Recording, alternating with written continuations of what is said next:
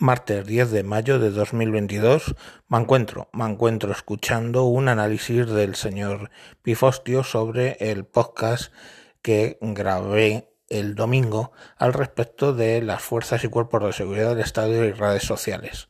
Si bien ayer el señor Gruñón nos dio datos que desconocíamos, hoy el señor Pifostio nos hace un análisis pues como los que hace él, en profundidad sobre el tema. Os dejo con el audio. Este es un mensaje del señor Pifostio para el señor Mancuentro y sus oyentes. Como, bueno, pues el señor Mancuentro me ha pedido que me pronuncie sobre redes sociales y fuerzas y cuerpos de seguridad del Estado, la ventaja que ha habido es que alguien con mucho mejor conocimiento que yo al respecto ha dado una masterclass acojonante cinco minutos con los datos pues que a cada que a toda persona no bien pensante pensante le dejan ya situado. Así que gracias a ese trabajo que yo no podía haber hecho que algunos de esos datos me faltaban me puedo extender más allá de un poquito de cinco minutos para hablar sobre la cuestión. En fin como decías señor Mancuentro yo empiezo con el tema de la apoliticidad. Apoliticidad o carácter apolítico que a los guardias civiles se les asume en virtud de que es un, cuerpo armado militar.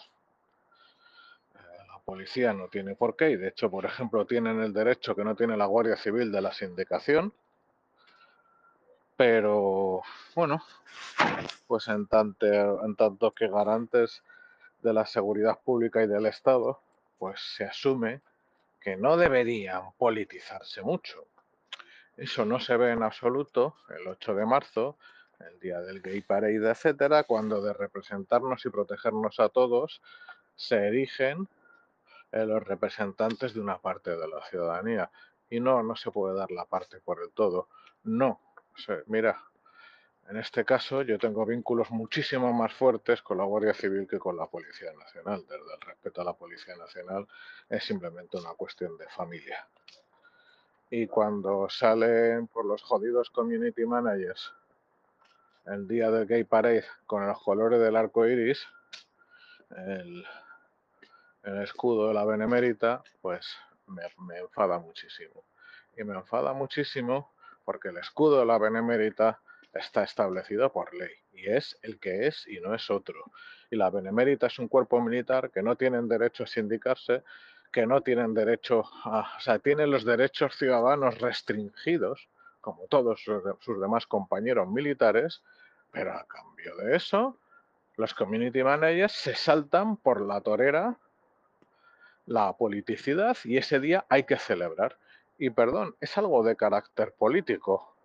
En primer lugar, en un sentido práctico, porque todos sabemos que las reivindicaciones LGTB pues están instrumentalizadas por unas personas que sin que les haya elegido a nadie en un ecosistema de asociaciones viven de nuestros impuestos y esos días son los únicos que tienen derecho a hablar. En segundo lugar, porque cuando han acudido, todo hay que decirlo, estúpidamente, partidos liberales y de derechas a ese día del orgullo se les ha hecho de todo, incluido a escupirles y a arrojarles orina. Entonces, si es político, que venga Dios y lo vea. Como evidentemente si lo es, lo ofensivo del asunto es que, insisto, los guardias civiles no tengan derecho a sindicarse y sí los community managers, que en más de una ocasión un amigo mío y del señor me encuentro públicamente les ha feado la conducta, porque se les ha dicho una y otra vez, si es usted guardia civil, debería avergonzarse de lo que acaba de publicar, y si no, consulte o deje su puesto a alguien que sepa de los valores del cuerpo. Pero en fin, hay que, hay que explicar en este sentido por qué la Guardia Civil es militar. Bueno, hay una parte fundamental que es historia y otra parte que es funcionamiento. En una situación aparentemente imposible, cuando en parte la totalidad del territorio nacional se dé una situación de cese de monopolio de la violencia, la Guardia Civil será un cuerpo militar más y con implantación en el territorio junto a otros cuerpos, aunque eso en parte se ha, perdido, em, defendería localmente partes del territorio del Estado ante la agresión que fuera. Agresiones como las pasadas, como los ejércitos napoleónicos entrando por los Pirineos, extraordinariamente difíciles. Otro tipo de agresiones, la historia muy creativa a este respecto. En fin, quien no entienda que la Guardia Civil no solo es militar, sino debe serlo y va a seguir siéndolo, pues tiene un problema gordísimo si está en el cuerpo y un problema no tan gordo si está fuera. Pero agradezcanle a la Guardia Civil la labor sorda, entre otras cosas que hacen y que es terrible además y que tiene unas consecuencias tremendas. Por ejemplo, la erupción de tráfico, los riesgos que corren, como todos los años se pierde una cantidad no desdeñable de vidas y tener esas personas como recaudadores de multas en vez de para su propósito original, que es garantizar la seguridad en las carreteras y ser en muchísimas ocasiones los primeros que acuden a socorrer a un accidentado. Créanme, sé muy bien de lo que hablo. En fin, para no desviarme más porque me estoy encendiendo, solo les diré una cosa más, abundando en lo que ha comentado el señor Mancuentro, en la pérdida de la autoridad, en la pérdida de, ¿cómo explicarles a ustedes? En, en la infantilización y trivialización de la comunicación pública, el problema gravísimo que tenemos es que parece, por las modas, por las tendencias entre los community managers, que tu único público es imbécil. Que tu único público son personas eh, física o eh, emocionalmente en estado de adolescencia perpetua personas que solo responden a ciertos estímulos y que obvian todos los demás. Y verán ustedes, lo peor del caso no es solo lo que ha comentado el señor Gruñón, que de por sí me ha parecido extraordinariamente interesante, que no se emplea las redes sociales por parte de los distintos cuerpos para transmitir un consejo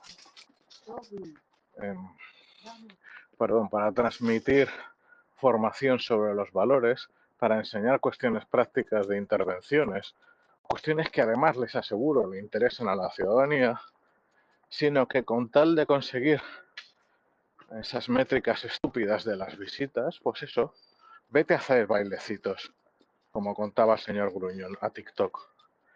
Eso, otros cuerpos han sufrido daños cuando imbéciles descerebrados, descerebradas y descerebrades en mitad de la puta pandemia se pusieron a hacer TikTok, a grabar baiecitos de los cojones, cuando las personas estaban sufriendo, muriendo, pasando calamidades, y ellos los primeros, ¿eh? Que los que no estaban sindicados han pasado una guerra de cojones. Pues grabar esas mierdas ha destrozado la reputación, la imagen y la percepción que la ciudadanía ha tenido de esos profesionales que en su inmensa mayoría no tenían tiempo ni hostias para, para grabar TikToks, pero que al final quedaban tú a tus bailecitos, ¿eh? Y deja de joder. O qué bien, ¿eh? ¿Cuánto tiempo tenéis para hacer bailecitos? Etcétera, etcétera, etcétera. No hay conciencia del daño que produce eso. Pero me gustaría volver para acabar. Me ha salido mucho más largo que el señor Gruñón. No por nada el señor Gruñón es un profesional como la copa un pino y yo un diletante sobre la capacidad didáctica. Verán ustedes, con motivo de la guerra de Ucrania, eh, el Ministerio de Defensa ha dado instrucciones a los militares en activo que no se pueden pronunciar públicamente, al menos en calidad de militares, sobre el curso de las operaciones y la marcha de la guerra. Eso ha sido un error brutal. Y no hablo por hablar.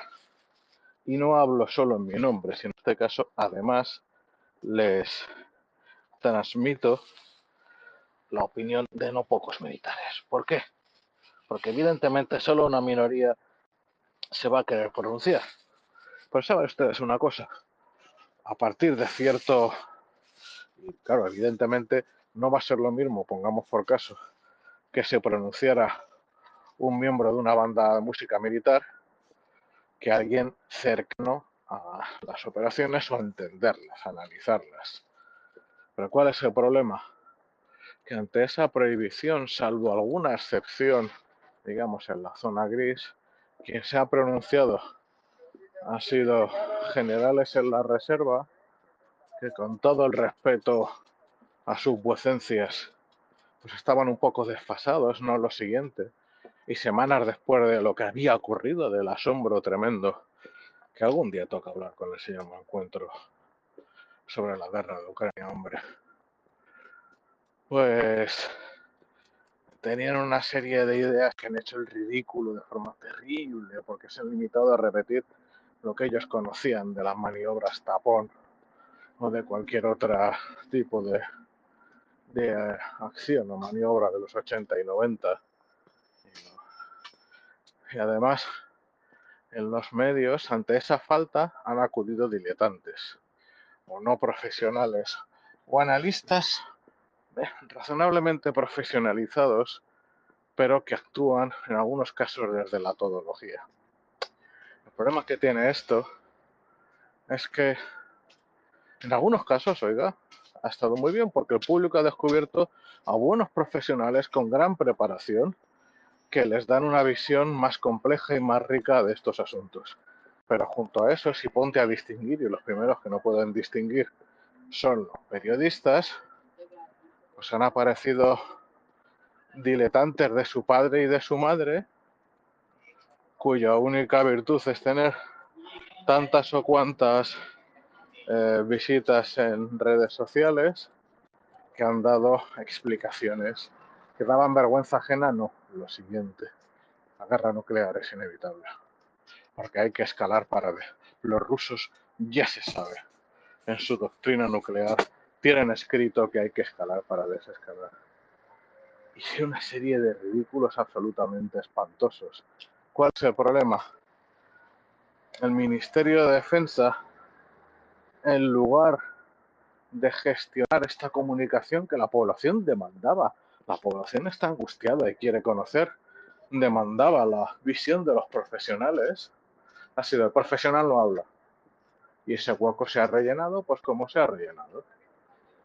En fin, sirva esta reflexión, sirva esta reflexión para que, para ver no solo el mal que se hace en redes sociales en relación a las fuerzas y cuerpos de seguridad del Estado y las Fuerzas Armadas, sino eh, sobre el bien que no se hace y que se debería hacer.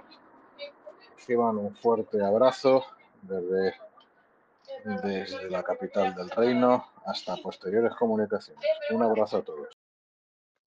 Bueno, pues pocos más se puede añadir. Sin más, os dejo hasta mañana que volveré con otro capítulo. Venga, adiós.